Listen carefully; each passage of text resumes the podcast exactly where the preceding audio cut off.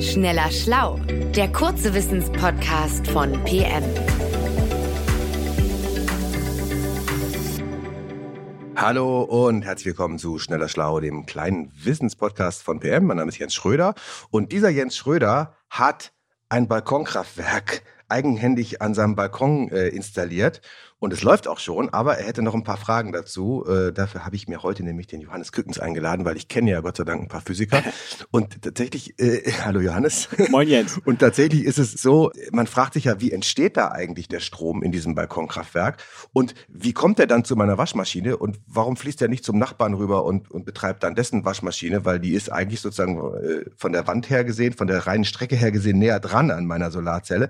Und wie kommt es, als ich das einfach an die Steckdose anschließen kann. Das ist alles sehr rätselhaft und ich hoffe, dass du mir das erklären kannst, Johannes. Also ich werde es versuchen. Vielleicht fangen wir mal ganz vorne an bei der Solarzelle. Woraus besteht die eigentlich und wie macht die eigentlich Strom? Also jeder hat ja schon gehört, Solarzellen bestehen aus Silizium. Und Silizium sind physikalisch gesprochen Halbleiter. Das sind besondere Materialien, die eigentlich keine freien Elektronen zur Verfügung haben, mit denen sie Strom produzieren könnten. Das heißt, normalerweise leitet Silizium gar keinen elektrischen Strom. Mhm. Das ist aber ja schlecht, weil die Solarzelle äh, soll ja Strom in mein äh, Haushaltsstromnetz reinleiten. Ja, und sie soll ja sogar Strom erzeugen. Und ähm, damit das alles klappt, muss man noch einen genialen Trick anwenden. Man schmuggelt nämlich Fremdatome in das Silizium. Und das verändert dann die ganze Situation, die ganze Physik da drin. Und zwar je nachdem, welche Atomsorte man in so einen Siliziumkristall reinschmuggelt, also nur ganz wenige im Verhältnis zu den Siliziumatomen, entsteht dann eine Situation, dass man im Silizium Elektronen übrig hat, also da sind welche frei, die sich dann plötzlich frei bewegen können, oder genau das Gegenteil, es sind zu wenig Elektronen dann im Silizium, um diese perfekte Verbindung zwischen allen Atomen in diesem Kristall aufrechtzuerhalten. Das nennt man dann auf der anderen Seite Elektronenlöcher. Also man, man stellt quasi zwei Arten von verändertem Silizium her, einmal welches mit freien Elektronen und einmal welches mit fehlenden Elektronen. Ja. Also in meinem Balkonkraftwerk klaffen Elektronenlöcher. Habe ich das ja, richtig verstanden? Genau. Aber jetzt muss man das noch. Das soll ein, so. Das soll so. Jetzt muss man noch eine Sache machen. Man muss diese beiden verschieden behandelten Silizium Schichten, da macht man ganz dünne Schichten draus, die muss man jetzt noch in Kontakt bringen, also quasi aufeinander legen. Und dann passiert Folgendes. In diesem Grenzbereich, wo die beiden Siliziumschichten sich treffen, da wandern jetzt die Elektronen aus der einen Schicht, wo die freien Elektronen sind, rüber in die andere Schicht und fallen da quasi in die Elektronenlöcher rein und stopfen die. Und umgekehrt, auch die Löcher können wandern. Klingt komisch, ist aber so. Und die wandern auf die andere Seite und da fallen dann auch Elektronen rein. Das heißt also, ähm, es wandern von der einen Seite Elektronen zur anderen und das bedeutet, dass dann plötzlich ein Ladungsungleichgewicht entsteht. Und das heißt nichts anderes, als dass sich eine elektrische Spannung zwischen diesen beiden Siliziumschichten aufbaut oder auch ein elektrisches Feld, kann man sagen. Und das ist die Grundlage für das Funktionieren einer Solarzelle. Okay, und, und dadurch dann, dass da diese Spannung aufgebaut ist, da fließt dann halt ein Strom. Ja, noch nicht, weil jetzt gibt es ja wieder keine freien Elektronen mehr in diesem, in diesem Grenzbereich, weil die alle in die Löcher gefallen sind und da jetzt gebunden sind. Rekombiniert sagt man dazu. Das heißt, es ist gar kein Elektron mehr da, um elektrischen Strom produzieren zu können, aber man hat ein elektrisches Feld, also eine Spannung. Und jetzt kommt die Sonne ins Spiel. Die ist natürlich entscheidend, von der kommt ja die Energie. Und zwar kommt die Energie in Form von Licht oder genauer gesagt von Lichtteilchen, den sogenannten Photonen, so heißen die. Und die knallen jetzt auf diese Siliziumschicht und treffen dabei auf die Elektronen im Silizium, die aber nicht frei sind, sondern da gebunden sind.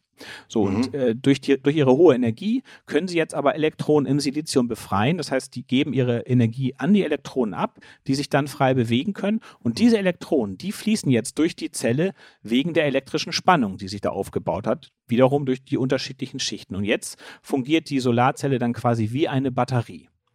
Ja. Also die Lichtteilchen der Sonne, die schlagen da so einzelne Elektronen frei aus, genau. dieser, aus dieser gebundenen Silizium-Doppelschicht-Spannungssituation. Und weil eine Spannung vorher schon da war, durch diese verschiedenen Materialien können diese freien Elektronen jetzt in eine bestimmte Richtung fließen. Aber die fließen ja immer nur in eine Richtung dann. Genau, das ist Gleichstrom. Mhm. Jetzt komme ich mit meiner elektrotechnischen Fachfrage. Wir brauchen doch Wechselstrom, wenn ich äh, meine Waschmaschine betreiben will. Ja, also du hast völlig recht. Die Solarzelle liefert Gleichstrom und der ist erstmal unbrauchbar für unser Stromnetz zu Hause, weil das ein Wechselstromnetz ist. Deshalb muss man natürlich Wechselstrom draus machen und das macht man mit dem sogenannten Wechselrichter. Also jeder, der eine kleine Balkonanlage hat, kennt diesen kleinen Kasten. Mhm. Da ist quasi auf der einen Seite die Solarzelle angeschlossen also die Gleichspannung liegt da an. Und auf der anderen Seite geht ein zweites Kabel raus, da wird der Wechselstrom dann abgeliefert. Und das macht man in diesem in diesem Wechselrichter mit relativ komplexen elektronischen Schaltungen, mit Transistoren und so weiter. Damit gelingt es, aus diesem Gleichstrom einen Wechselstrom zu machen. Die Details würde ich dir jetzt hier mal ersparen. Wir sind ja hier ein kurzer Podcast. Ja.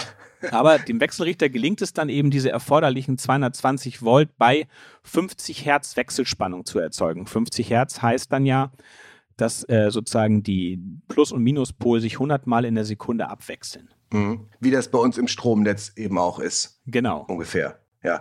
Also, was ich aber da sozusagen als Laie wirklich äh, äh mich was erstaunt hat am Anfang, war, ich stecke einfach diesen Stecker, der aus diesem Wechselrichter kommt, in die ganz normale Steckdose, die bei uns auf der Terrasse ist. Ja. So. Und wieso geht das? Da kommt ja Strom raus, äh, äh der geht in die Steckdose rein und die Steckdose denkt sich so, hä, ich mach doch sonst andersrum. Äh, da frage ich mich, oh, darf man das überhaupt? Äh, wie geht das? Äh, woher weiß die Steckdose, ach, jetzt muss ich hier Strom schlucken und nicht ausspucken? Naja, also erstmal ist es ja so, wir haben Wechselstrom und da kommt Strom raus, ist immer so ein bisschen ein komisches Bild. Ne? Also in Wirklichkeit liegt da eine Wechselspannung an und die liefert elektrische Energie, die dann in Form dieses Wechselstroms durch die Kabel fließt. Also man darf sich das nicht so vorstellen, dass das irgendwie so eine Straße ist, wo jetzt plötzlich irgendwie ein Stau entsteht, weil da nochmal von einer Solaranlage zusätzliche Autos reinfahren auf diese Straße oder so, sondern es ist einfach eine Energiequelle oder man könnte einfach im Stromnetz dann sagen, das ist wie so ein negativer Verbraucher, also nicht ein Toaster, sondern quasi das Gegenteil. Man könnte könnte sich auch so ein, ein bisschen. Antitoaster. Genau, wie so eine zusätzliche Energiepumpe. Und nun ist es so, dass diese kleinen Wechselrichter von Balkonanlagen ja auch nur maximal 600 Watt Leistung liefern. Und das sagt einem vielleicht nicht viel, aber die Stromleitungen, die sind ausgelegt für bis zu 3000 Watt. Also das ist kein Problem, dass da diese zusätzliche Energie in, in diese Kabel reingeliefert wird. Mhm. Okay, verstehe ich. Und wenn jetzt die Sonne knallt, äh, nachmittags auf meinen Dings. Dann habe ich nämlich diese 600 Watt. Dann ist meine Anlage voll in Form. Äh, woher, dann mache ich meine Waschmaschine an. So. Ja. Woher weiß dann der Strom, ah, jetzt fließe ich mal in diese Waschmaschine da rein. Vielleicht ist das, ich habe ja verschiedene Stromkreise. Vielleicht denkt er, äh, findet er die Waschmaschine gar nicht und fließt dann woanders hin, wo gerade gar nichts gebraucht wird und äh, keine Ahnung, was er dann macht. Wieso findet der seinen Verbraucher? Naja, der findet nicht unbedingt seinen Verbraucher bei dir in der Wohnung. Also es kann tatsächlich passieren, dass dein Solarstrom rausfließt ins Stromnetz und beim Nachbarn verbraucht wird.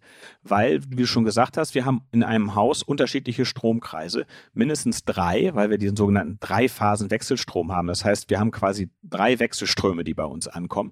Und wenn du jetzt deine Solaranlage an dem Stromkreis angeschlossen hast, an dem die Waschmaschine nicht hängt, dann kann auch wirklich die elektrische Energie von der Solaranlage nicht in die Waschmaschine fließen, sondern fließt vielleicht sogar aus dem Haus heraus, wenn du keine anderen Verbraucher anhast.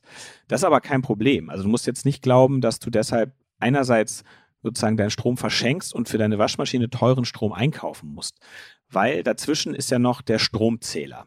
Und der Stromzähler, der ist ziemlich schlau. Der guckt sich nämlich alle drei verschiedenen Stromkreise, also alle drei Phasen gleichzeitig an und summiert das auf. Das heißt, wenn du über den einen Stromkreis Strom nach außen gibst und über den anderen Stromkreis aber Strom reinholst, dann rechnet sie die gegeneinander auf und zählt nicht. Ne? Also wenn du sozusagen 600 Watt ins Netz einspeist und 600 Watt aus dem Netz rausholst über den anderen Stromkreis, dann tut der Zähler so, als würde gar nichts passieren. Der rechnet dann einfach null und zählt nicht weiter. Ja, Okay, ist das denn jetzt, also ich habe das jetzt einfach mal so gemacht, ist, ist das denn wirtschaftlich? Spare ich damit am Ende Geld? Ja, also das rechnet sich eigentlich immer, es sei denn, du stellst deine Anlage irgendwie mega schattig auf oder, ne, also Sonne muss natürlich schon drauf fallen über das Jahr. Und ähm, es ist so, du hast ja bei zwei Modulen und so einem Wechselrichter in der Regel 600 Watt Peak. Das heißt, die kann maximal 600 Watt Leistung erzeugen. Das tut sie aber natürlich nicht die ganze Zeit, sondern nur, wenn wirklich optimal die Sonne drauf scheint.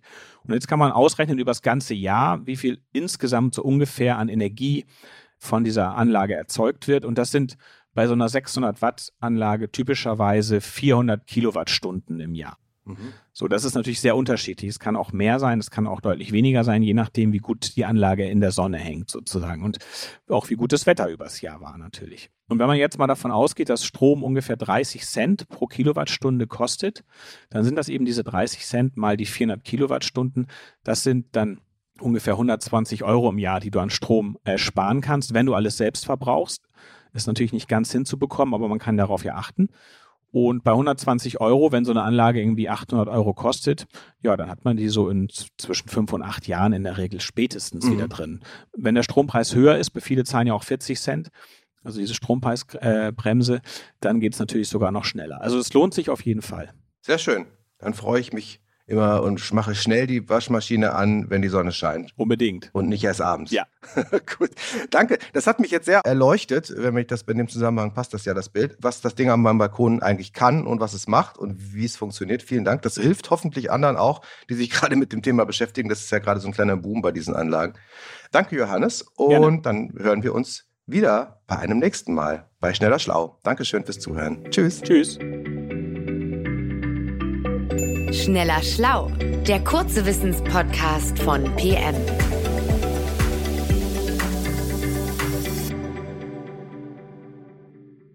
Dieser Podcast ist eine Produktion der Audio Alliance.